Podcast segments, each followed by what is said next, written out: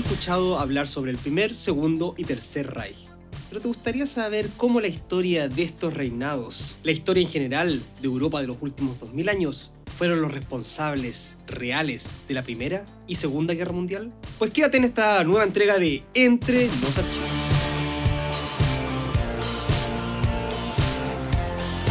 Hola a todos y a todas, bienvenidos a una nueva entrega más de Entre los Archivos, tu podcast favorito. En esta ocasión reunidos para hablar sobre qué fueron realmente el primer, segundo y tercer Reich, estos grandes reinados de Europa Central, cómo modificaron la historia del mundo y finalmente nos llevaron a las guerras mundiales.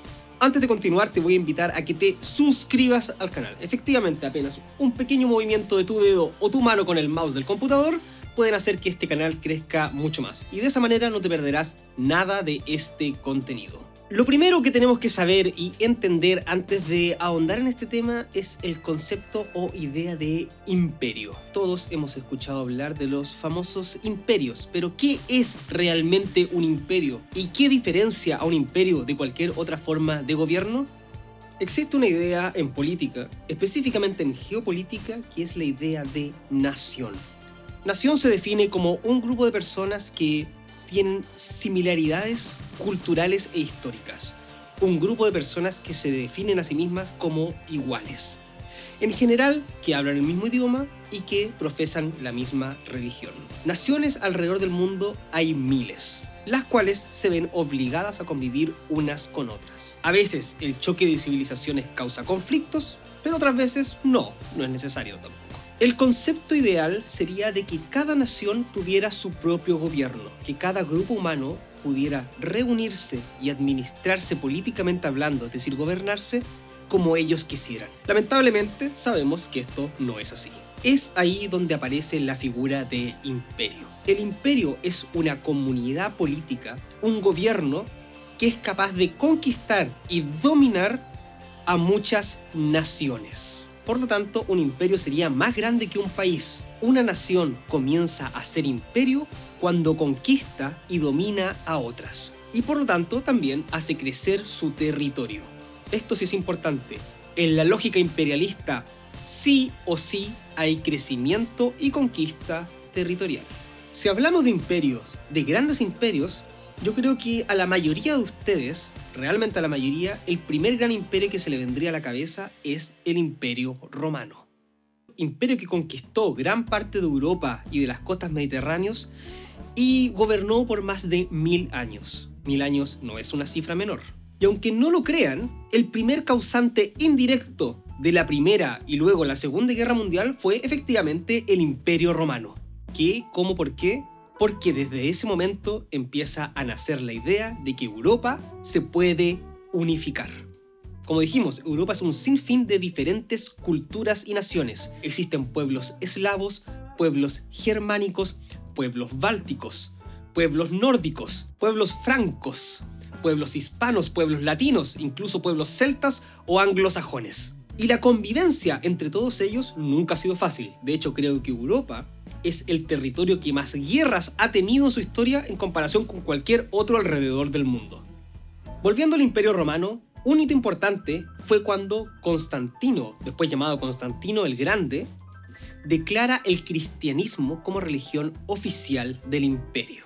El imperio ya no solamente sería un imperio romano, sino que ahora sería sacro cristiano. El sacro imperio romano es el imperio que conquistaría y dominaría Europa y aunque el imperio romano caería en el siglo V, la idea de un gran imperio sacro y románico que dominara Europa prevaleció por muchos siglos más. Aprovechando entonces que estamos en el siglo V, si te gustan los viajes en el tiempo, te invito a que te suscribas a estudiosneverland.com. Estudios Neverland es la casa productora que hace este programa y muchos otros. Así que si quieres apoyar la creación de contenido como este, te invito a visitar estudiosneverland.com, donde podrás encontrar mucho contenido de otra índole, humorístico, cultural, de viajes y muchas otras cosas, donde te prometo y te aseguro que pasarás muy buenos momentos. Además de nuestros especiales de viaje en el tiempo, donde junto con mis amigos visitamos diferentes culturas y momentos icónicos, aprendemos de ellos y nos reímos mucho. Visita y suscríbete entonces a estudiosneverland.com. Estamos entonces en el siglo V.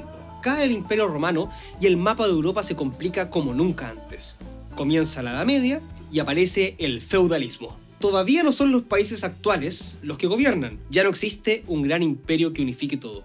¿Qué es lo que hay entonces? Pues muchos principados y ducados, cada uno con un señor feudal, transformándose la política territorial de Europa en un gran colacho o tutti frutti de pequeñas naciones que constantemente estaban en conflicto y en guerra. Realmente no vale la pena ahondar en esto, porque esto era tan cambiante y tan complejo que simplemente nos alejaríamos del tema que tratamos de poner en la mesa. El año 814 después de Cristo, eso sí pasaría un hito importante, que quizás podríamos considerar como el precursor de la real causa del comienzo de las guerras mundiales. Estoy hablando de la aparición en el mapa histórico de Carlo Magno. Carlo Magno logró hacer lo que no se había logrado hacer en los últimos tres siglos, que era unificar a esta Europa, creando el Imperio Carolingio, imperio que abarcaría gran parte de lo que actualmente es Francia y Alemania. Por lo tanto, conquistando y unificando los pueblos franco-germánicos. Pero, lamentablemente, todo emperador, tarde o temprano, debe morir. Y muchas veces, cuando mueren, sus conquistas se ven divididas entre sus herederos. Es así que el imperio carolingio se dividió en tres, dos partes francas y una parte germánica. Los germanos, los pueblos alemanes, que son mucho más de lo que ustedes creen, entre los cuales se encuentran Baviera, Sajonia, Prusia, Austria y muchos otros, siempre mantuvieron esta ilusión de mantenerse unidos, de tener una gran nación alemana que uniera a todos los pueblos germanos. Es así que los pueblos germanos que se desprendieron del imperio carolingio crearon su propio imperio, lo que sería un imperio germánico, pero que al ser altamente católico podían tener la venia de quien era muy importante para la época en una sociedad, como dijimos, muy católica. Estoy hablando del Papa. Quizás la institución vaticana, el Papa y el cristianismo fue lo único que realmente quedó del imperio romano. Y esta institución, la Iglesia, era capaz de darle a algún imperio la calidad de sacro imperio. Es decir, que a este imperio germano, al tener la venia papal, se le otorgó el título de sacro imperio romano y germánico. Es decir, los herederos absolutos del imperio romano.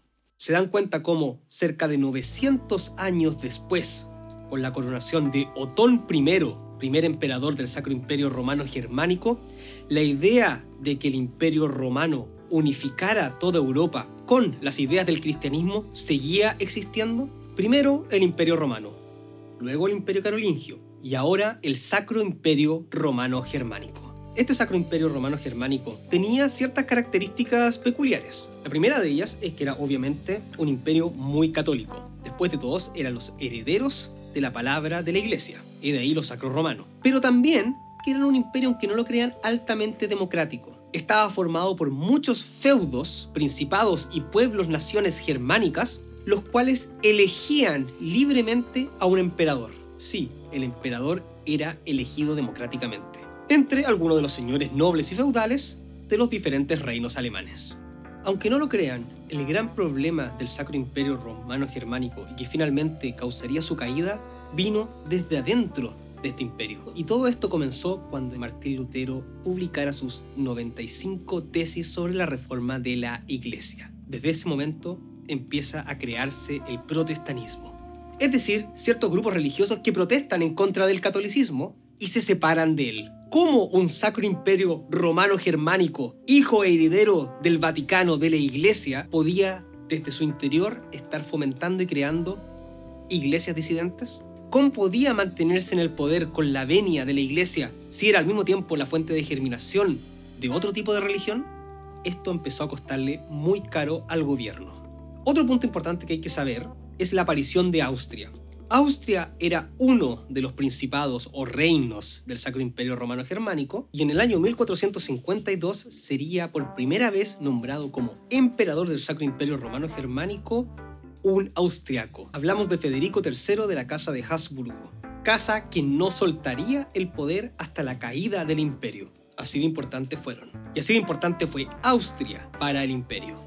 Como estábamos diciendo, el imperio empezó a ser carcomido desde adentro con la aparición del protestantismo. Poco a poco, diferentes líderes y señores feudales empezaron a convertirse a esta religión y a tener menos cosas en común y contacto con la casa dominante, que obviamente era católica. Hasta que se inicia la Guerra de los 30 años. Literalmente una guerra de toda Europa entre católicos y protestantes. Y entre las cosas que definen la Guerra de los 30 años está el tratado final termina por establecer la paz, llamado Paz de Westfalia, porque obviamente se firmó en la ciudad de Westfalia. Hito muy importante porque sienta las bases de lo que sería el Estado moderno. De hecho, solamente este tema, la paz de Westfalia, podría ser un capítulo entero de entre los archivos que quizás lo hagamos más adelante, pero no es el tema de ahora.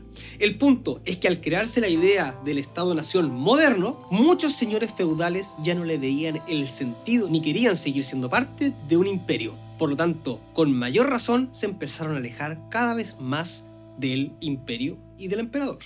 Pero finalmente el hito que destruyó al Sacro Imperio Romano Germánico fueron las guerras napoleónicas. Todos conocemos a Napoleón, un gran militar, un gran estratega, un gran conquistador. Y lo primero que hizo Napoleón, antes de ser derrotado en Rusia, fue avanzar por sobre el Sacro Imperio Romano Germánico, llevando este a su fin.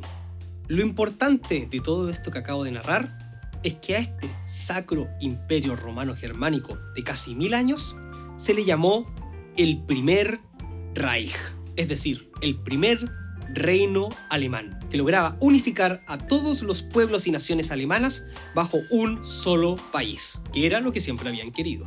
Para entender el segundo Reich, debo volver un poco atrás y hablar de los prusianos. Los caballeros teutones fueron un grupo de caballeros que al volver de las cruzadas se asentaron en lo que sería actualmente la frontera entre Polonia y Rusia. No eran parte del Imperio Otomano. Poco a poco empezaron a hacer su feudo y empezaron a crecer.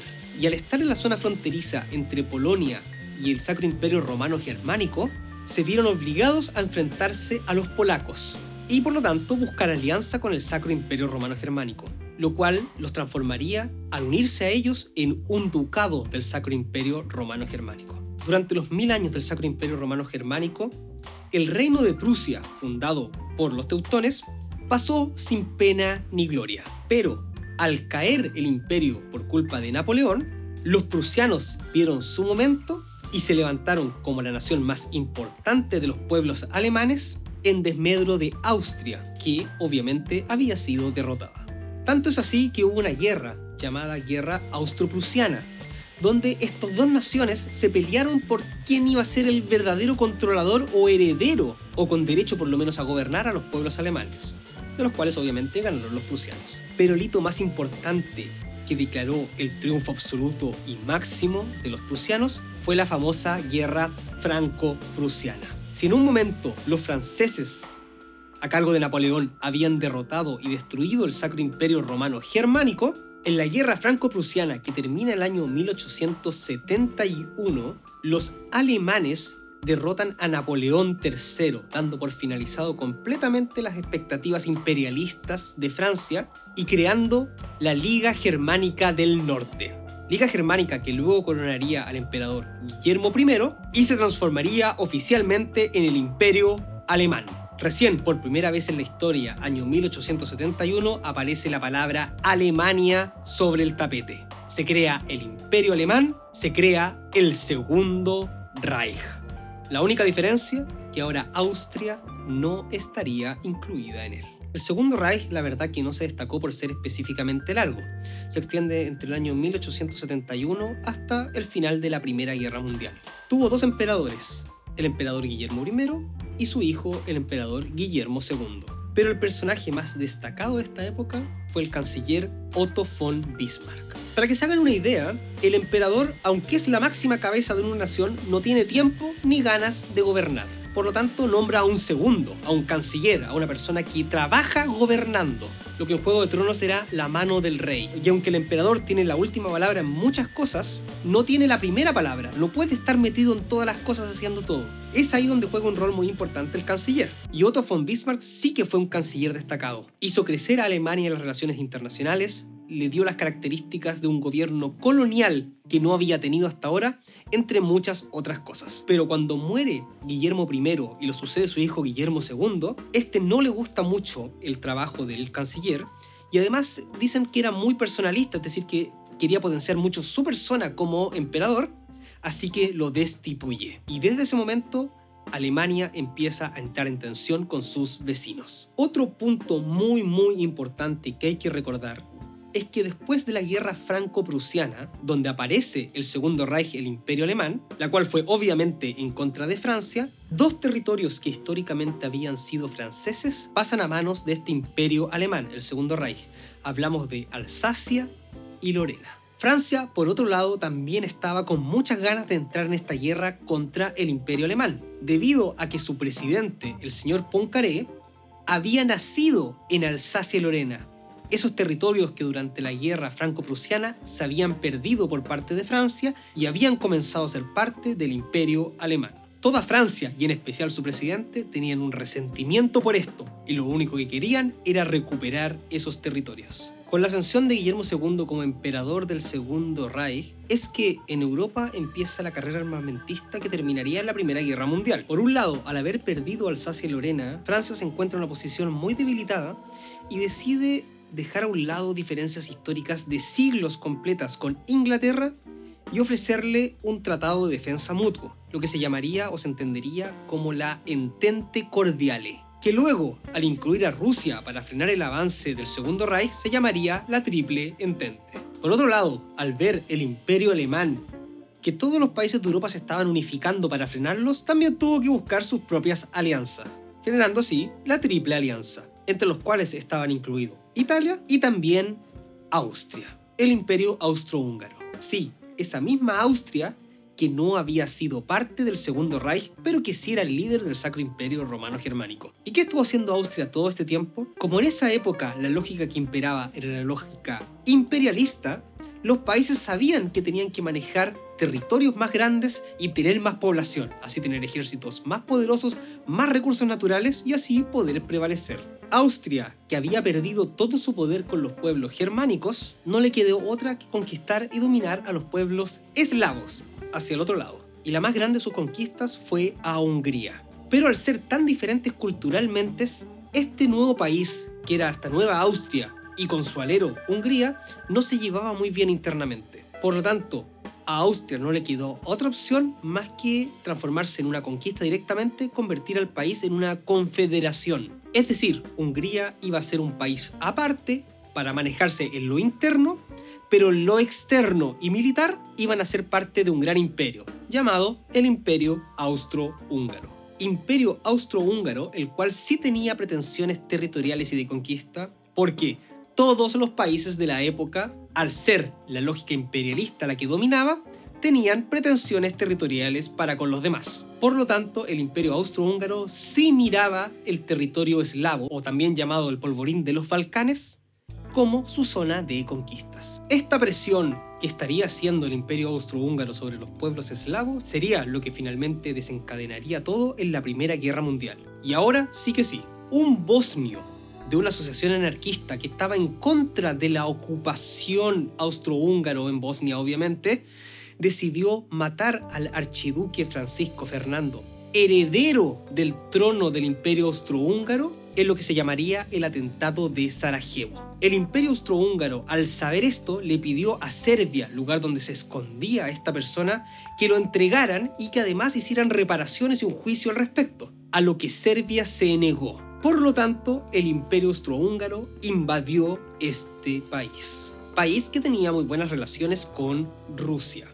Sí, la Gran Rusia se declaraba y se entendía a sí misma como protectora de los pueblos eslavos, a lo que respondió al ataque del imperio austrohúngaro. Es en ese momento que el imperio alemán, parte de la Triple Alianza, se vio obligado a defender al imperio austrohúngaro, atacando a Rusia y atacando nuevamente a Francia. Pero a Francia la atacaría a través de Bélgica, que sería en primer lugar un país neutral y segundo es una gran puerta de acceso a la Gran Bretaña, lo que obligó obviamente al Reino Unido a meterse también en el conflicto. De esa manera y por un tema de escalada, todos los países de Europa terminaron en guerra. Como todo el mundo sabe, se considera el asesinato del archiduque Francisco Fernando como el hito que dio origen a la Primera Guerra Mundial. Pero en estricto rigor, lo que estaba acá en juego eran las ansias imperialistas de los países. Se la estaban jugando por saber quién realmente iba a ser el reino que dominaría y tendría el control de Europa, como se llevaba haciendo, ya que así lo vimos, desde la aparición del Imperio Romano sin ahondar mucho cómo se desarrolló la Primera Guerra Mundial, porque eso también es tema para un capítulo entero, lo que tenemos que saber que esta es sin duda la guerra más importante en términos de cómo cambió el mundo. Literalmente, después de ella aparece un nuevo orden mundial. Si la lógica desde hace miles de años atrás hasta la Primera Guerra Mundial era la lógica imperialista, Después de la Primera Guerra Mundial se consolida finalmente lo que había aparecido por primera vez en la paz de Westfalia, que era la lógica y la manera de pensar del Estado-Nación. Recién ahí, por primera vez, se puede empezar a hablar de países. Y se deja de lado, obviamente, la lógica del imperio lógica que se basaba en conquistar y tener más tierras, a diferencia de la lógica de los países que dice cada pueblo con su reino y con fronteras delimitadas que ojalá no se deban nunca cruzar. Cuatro de los cinco grandes imperios mundiales de la época caen luego de la Primera Guerra Mundial. Primero el imperio ruso, que no cayó propiamente por la guerra, sino por la revolución rusa, y el alza obviamente del comunismo bolchevique. El imperio alemán, obviamente, junto al imperio austrohúngaro, también cayeron al ser los perdedores de la guerra. Y por último, y una de las grandes razones de la causa de los problemas de Oriente Próximo, fue la caída del imperio otomano. De esa manera se termina el segundo Reich. Y el hito más importante es que el imperio alemán nunca más volvería a tener la figura de emperador. Queda una Alemania muy debilitada, se le quitan muchos territorios, realmente muchos territorios, se le quita el ejército, se le quita dinero, se le obliga a pagar multas, todo esto en el marco del Tratado de Versalles. Tratado que ustedes conocen y saben que le costó mucho a Alemania, pero más que todo le costó la dignidad lo cual obligaría a Alemania a levantarse, pero esta vez de la peor manera posible. El periodo post Primera Guerra Mundial se llamó la República de Weimar, república en la cual ya no existiría más la figura de emperador, sino que existiría un presidente y un canciller, ambos democráticamente electos. Presidente con muy pocos poderes, para que no vuelva a haber un emperador con todo el poder. Es ahí donde todos sabemos que aparece el nazismo, que poco a poco intenta levantar hasta que lo logra y con mucho ímpetu el honor y el valor de ser alemán, de ser ario. Tan humillante fue para la Alemania la imposición del Tratado de Versalles que la primera chispa de levantar con orgullo y a la vez odio la gracia y el ímpetu de ser alemán, que Alemania rápidamente cayó en este agujero sin sentido de nacionalismo sin tomar en cuenta obviamente todas las otras razones por la cual en esa época se dieron muchos movimientos fascistas alrededor de Europa. Hitler fue nombrado en primera instancia como canciller y luego, un par de años más tarde, como presidente. Y cuando es nombrado presidente se inventa un nuevo cargo, el de Führer, el cual sería tanto presidente como canciller a la vez. Y ahora viene la parte más geopolítica de todas. Aunque ustedes no lo crean, el motivo de inicio de la Segunda Guerra Mundial nunca fue el tema judío. Las grandes violaciones a los derechos humanos que se llevaron durante la Segunda Guerra Mundial, los campos de concentración, las muertes y torturas hacia el pueblo judío, era más bien un tema de política interna, mientras que la guerra en sí es un tema de política externa, de geopolítica. ¿Qué es lo que buscaba Hitler al iniciar la Segunda Guerra Mundial? Pues reconstruir la gran nación alemana, el tercer y definitivo Reich. Y lo primero que hizo fue tratar de recuperar todos los territorios que alguna vez le pertenecieron, ya sea al Sacro Imperio Romano Germánico o al Segundo Reich, invadiendo de esta manera Polonia, la cual después de la Primera Guerra Mundial se había quedado con muchos de sus territorios, Austria, y Checoslovaquia. Desde la parte geopolítica, lo único que buscaba Hitler era en primera instancia restaurar todo lo que fue el gran imperio alemán en su momento. Y luego de eso instalar lo que ya habíamos dicho, un solo gran imperio sobre Europa, invadiendo así la Unión Soviética, Francia, también parte de África, Noruega, etc. Espero que de esta manera hayamos entendido bien cuál es el origen de la Primera y Segunda Guerra Mundial. Una cosa es lo que se llama el causus bellis, o la razón por la cual empieza la guerra, pero otra es la verdadera razón de fondo por qué finalmente los países luchan unos contra otros. Y en este caso, como ha sido la lógica y la tónica de Europa por los últimos 2000 años, lo que siempre han querido y buscado con sus guerras es conquistar y recuperar el territorio que ellos creen que les pertenece, siempre en búsqueda de tener esta gran nación europea. Y no fue diferente para los pueblos alemanes quienes siempre quisieron estar unificados bajo un gran imperio alemán que dominara el centro de este continente. Sin mucho más que decir, te invito nuevamente a que te suscribas, dejan un comentario qué te parece, si es que opinas efectivamente que estas son las razones por las cuales se iniciaron las guerras mundiales y cuáles fueron las consecuencias para la política internacional después de esto. No olvides compartir tampoco y nos vemos en una próxima entrega de Entre los Archivos. Las cosas como son, no como te gustaría que fuesen.